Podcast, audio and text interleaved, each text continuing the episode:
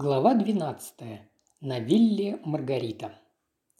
«Милочка, так вы были в самой гуще событий?» – с завистью воскликнула леди Темплин. «Боже, как интересно!» Она широко раскрыла свои ярко-синие глаза и легонько вздохнула.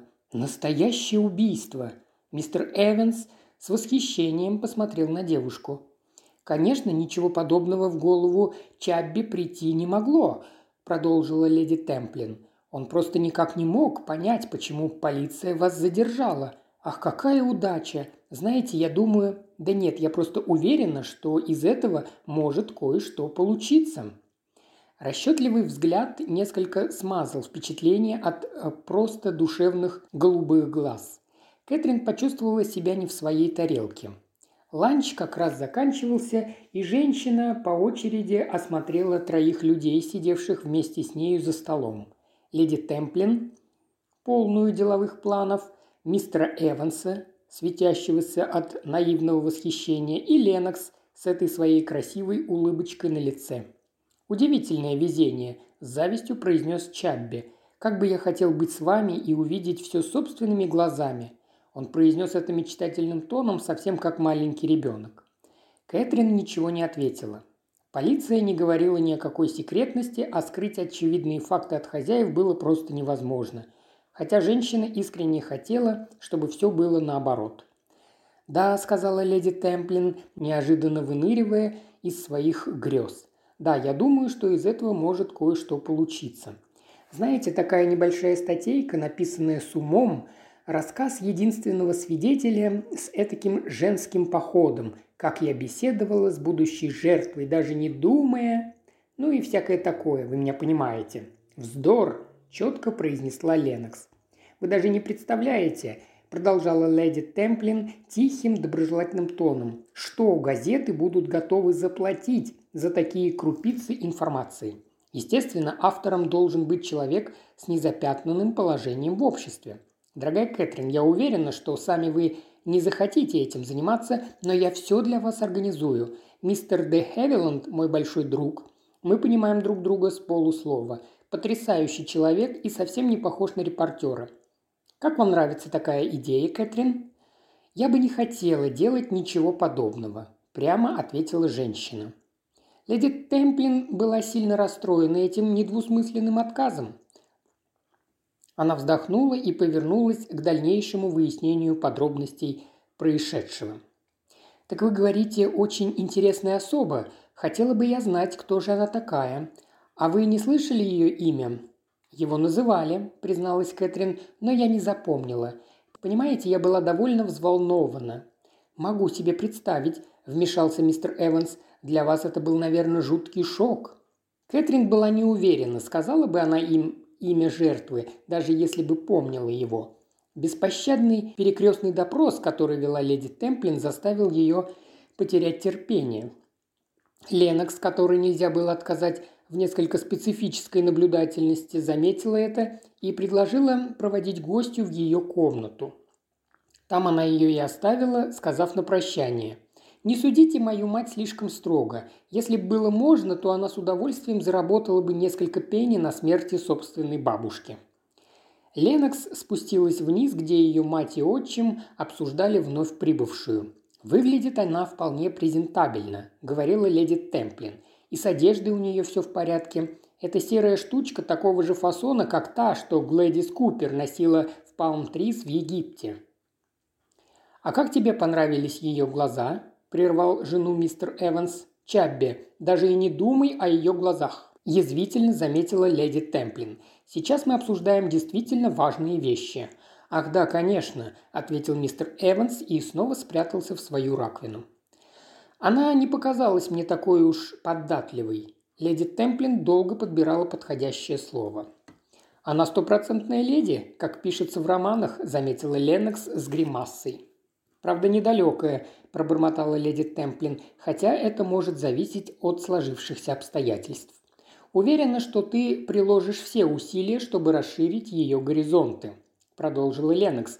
«Правда, вполне возможно, что трудиться ты будешь впустую. Ты заметила, как она сейчас поджала передние лапки, сложила ушки и отказалась плясать под твою дудку?»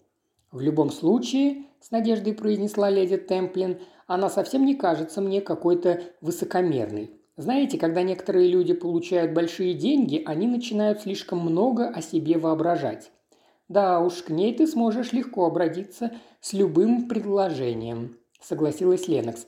«А ведь для тебя это самое главное, не так ли? Ведь именно для этого ты ее сюда и пригласила». «Не забывай, что она моя кузина», – с достоинством заметила леди Темплин.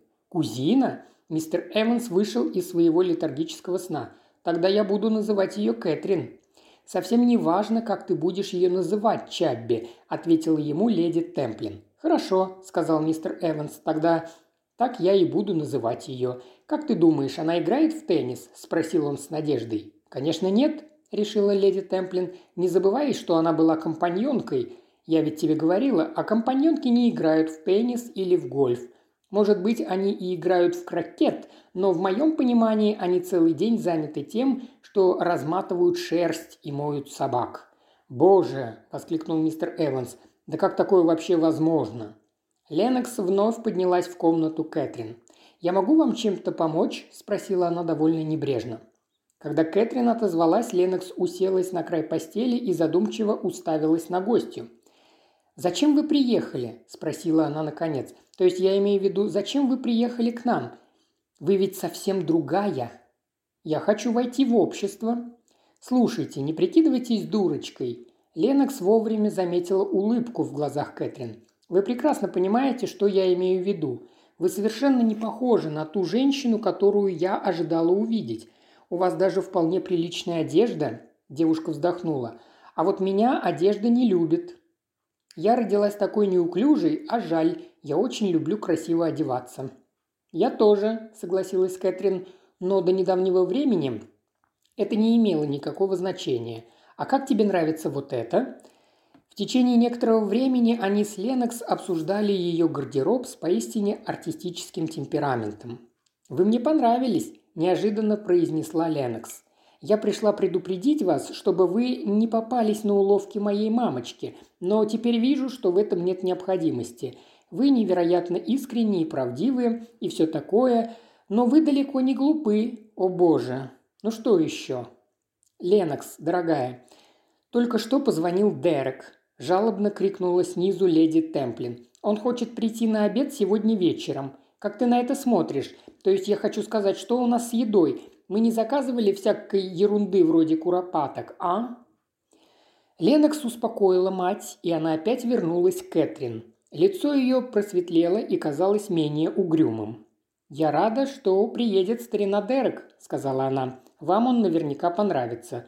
«А кто такой этот Дерек?» «Он сын лорда Леконбери, женатый на богатой американке. Все женщины от него просто без ума. Почему?» Да ничего нового, очень хорош собой и настоящий плохой мальчик. Все сразу теряют от него голову. А ты? Иногда, призналась Ленокс.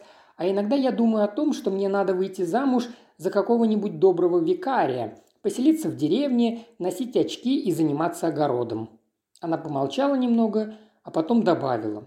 Пусть это будет ирландский викарий. Тогда бы я могла еще и охотиться. Однако через пару минут она вернулась к прежней теме.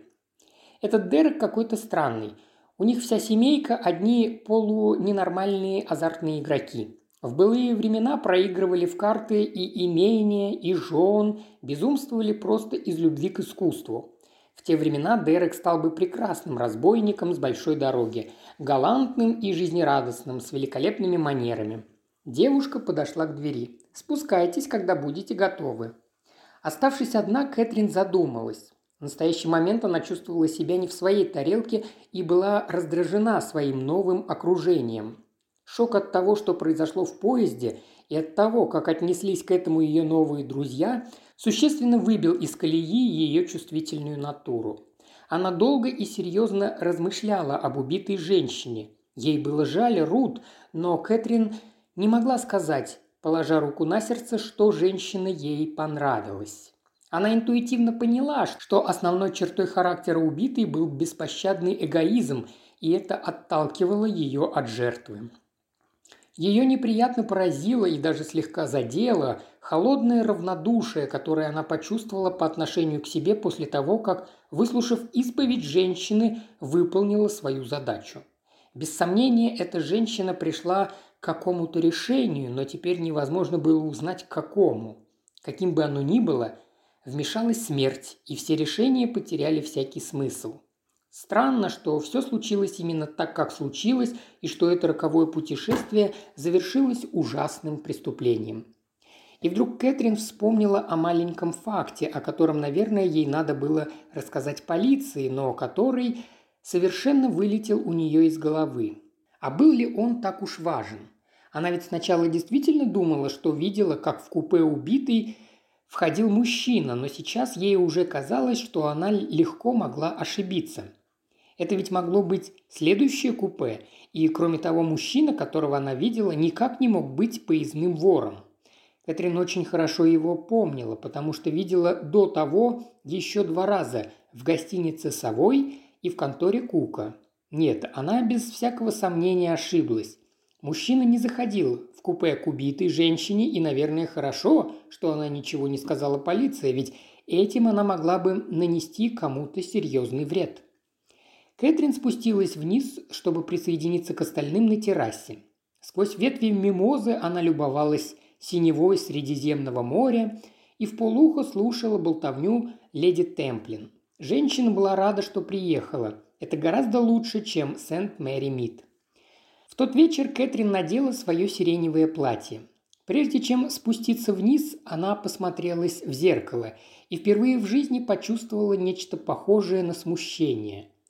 Большинство гостей уже собрались, и уровень шума, являвшегося непременным атрибутом вечеров леди Темплин, уже достиг критической отметки.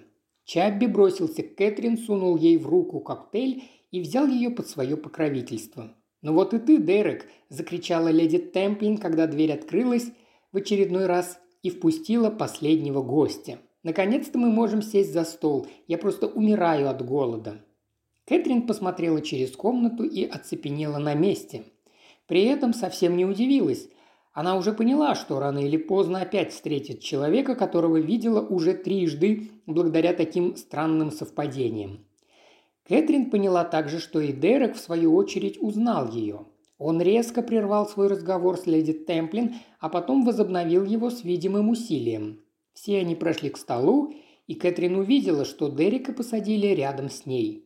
Он немедленно повернулся к ней с живой улыбкой на лице – «Я знал, что скоро увижу вас опять», – заметил мужчина. «Понимаете, это было неизбежно. Один раз в Савое, второй раз у Кука. Бог любит троицу. Только не говорите, что вы меня не помните и никогда не видели. Я настаиваю, чтобы вы хотя бы притворились, что видели меня раньше». «Видела», – согласилась Кэтрин. «Но сейчас я вижу вас не в третий раз, а в четвертый. Третий раз был в голубом поезде». «В голубом поезде?» В манерах Дерека что-то неуловимо изменилось, но Кэтрин не могла определить, что именно. Как будто перед ним неожиданно выросло препятствие. Потом он небрежно спросил. «А что там был за шум сегодня утром? Что, кто-то умер?» «Да», – медленно ответила Кэтрин, – «кто-то умер». «Человеку не следует умирать в поезде», – легкомысленно заметил Дерек. «Мне кажется, что это приводит к массе юридических и международных осложнений. А кроме того, это хорошая причина для объяснения, почему опоздал поезд. «Мистер Кэттеринг!» Дородная американка, сидевшая напротив, наклонилась через стол и заговорила с Дереком в манере, столь характерной для ее нации. «Мистер Кэттеринг, уверена, что вы меня давно забыли, но тем не менее я считаю вас очаровательным мужчиной». Отвечая ей, Дерек тоже подался вперед, а Кэтрин сидела совершенно ошеломленная. Кэтринг. Именно так звали убитую женщину. Теперь Кэтрин вспомнила. Но что за странная и удивительная ситуация? Перед ней был мужчина, которого она видела входящим в купе собственной жены прошлой ночью, который вышел от нее, живой и здоровый, и вот теперь сидит здесь, не зная, какая участь ее постигла. В этом Кэтрин была абсолютно уверена. Он ничего не знает, к Дереку наклонился слуга, который передал ему записку и что-то прошептал на ухо. Извинившись перед хозяйкой дома, мужчина сломал печать, и начал читать. На его лице появилось выражение полного недоумения, и он обратился к леди Темплин. «Совершенно невероятно. Розали, боюсь, что мне придется вас покинуть. Префект полиции хочет немедленно меня видеть. Даже не представляю, зачем я мог ему понадобиться». «Ваши грехи сами нашли вас», – заметила Ленокс. «Наверное», – задумался Дерек. «Скорее всего, это ничего не значащая ерунда, но мне придется отправиться в префектуру. Да как они посмели оторвать меня от обеда? Это должно быть что-то действительно серьезное, иначе им нет прощения». Дерек рассмеялся, отодвинул стул и вышел из комнаты.